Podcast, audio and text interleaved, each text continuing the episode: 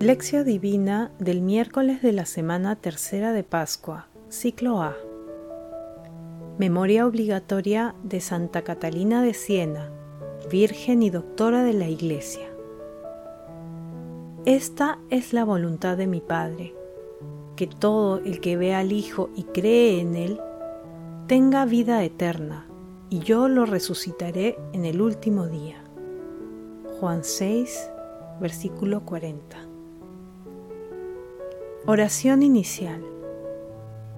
Santo Espíritu de Dios, amor del Padre y del Hijo, ilumínanos con tus dones para que podamos comprender los tesoros de la sabiduría que Jesús nos quiere revelar en este día. Otórganos la gracia para meditar los misterios de la palabra y revélanos sus más íntimos secretos. Madre Santísima, intercede ante la Santísima Trinidad por nuestra petición. Ave María Purísima, sin pecado concebida.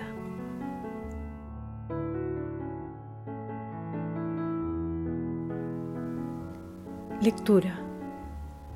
Lectura del Santo Evangelio según San Juan, capítulo 6, versículos del 35 al 40. En aquel tiempo Jesús dijo a la gente, yo soy el pan de vida. El que venga a mí no tendrá hambre. El que cree en mí nunca tendrá sed. Pero como les he dicho, me han visto y no creen. Todo lo que me da el Padre vendrá a mí, y al que venga a mí no lo echaré fuera, porque he bajado del cielo no para hacer mi voluntad, sino la voluntad del que me envió. Esta es la voluntad del que me envió, que no se pierda nada de lo que Él me ha dado, sino que lo resucite el último día. Esta es la voluntad de mi Padre, que todo el que ve al Hijo y cree en Él, tenga vida eterna y yo lo resucitaré en el último día. Palabra del Señor. Gloria a ti, Señor Jesús. Catalina Benincasa nació en la ciudad de Siena, en Italia, el 25 de marzo de 1347. Desde niña se destacó por su inteligencia, valentía y religiosidad. Tras la muerte de su hermana en 1362, decidió no contraer matrimonio y ser laica dominica. En 1370 vivió la muerte mística. Pidió a Cristo que le cambiara el corazón. Desde entonces, su intensa vida de oración se juntó con la atención a los pobres y enfermos. A pesar de su escasa formación intelectual, se sumergió en las profundidades de la mística cristiana. Fue una apasionada predicadora de la cruz. Su libro, Diálogo, refleja su espiritualidad. Falleció en Roma el 29 de abril de 1380 a los 33 años. Fue canonizada por el Papa Pío II en 1461.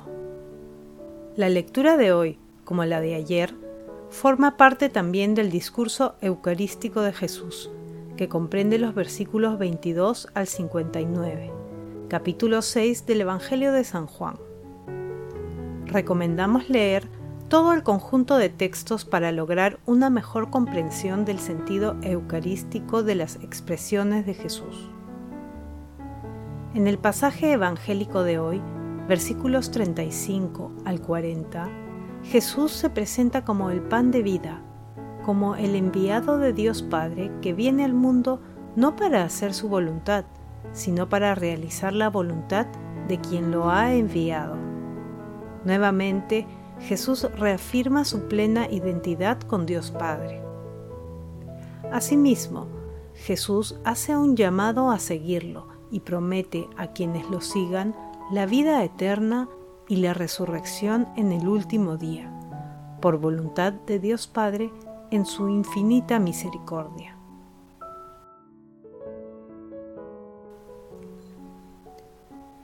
Meditación Queridos hermanos, ¿cuál es el mensaje que Jesús nos transmite el día de hoy a través de su palabra?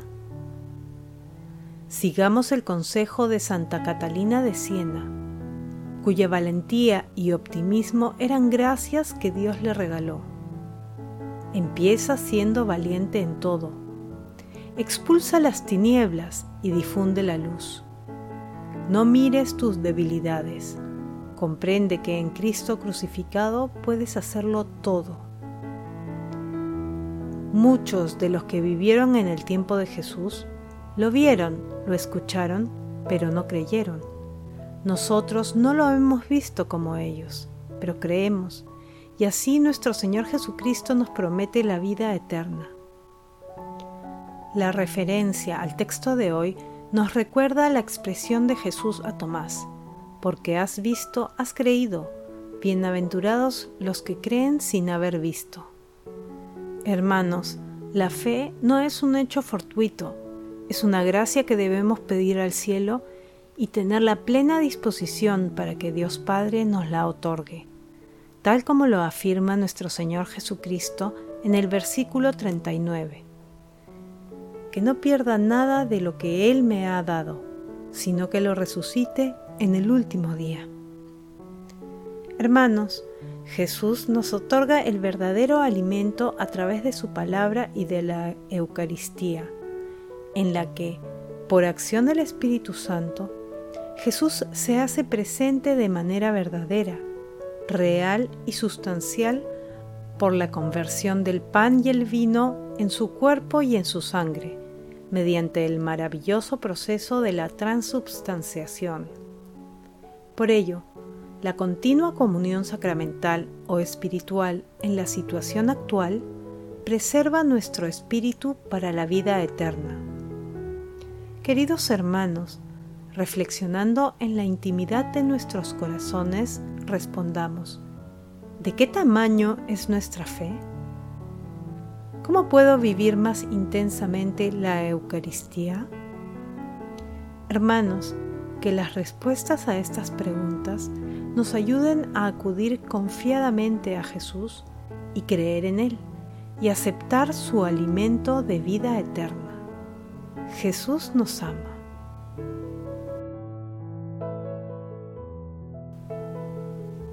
Oración.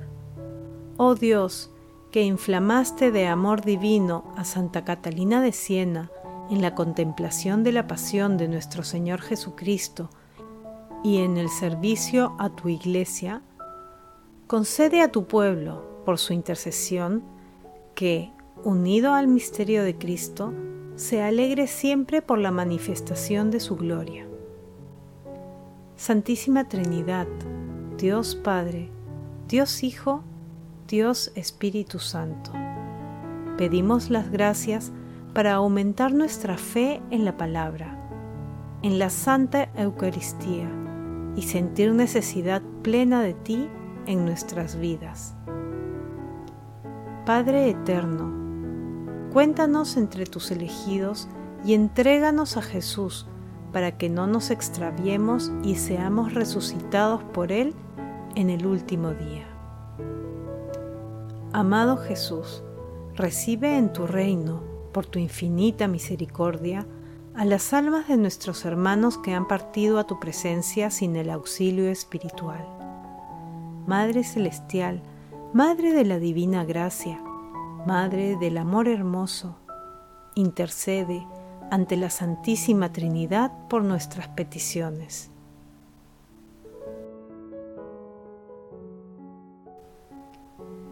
Contemplación y acción.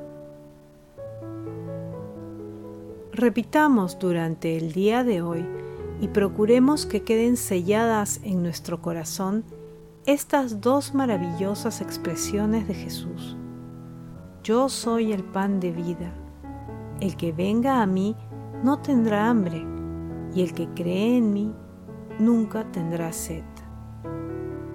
Esta es la voluntad de mi Padre, que todo el que ve al Hijo y cree en Él tenga vida eterna, y yo lo resucitaré en el último día, dice el Señor.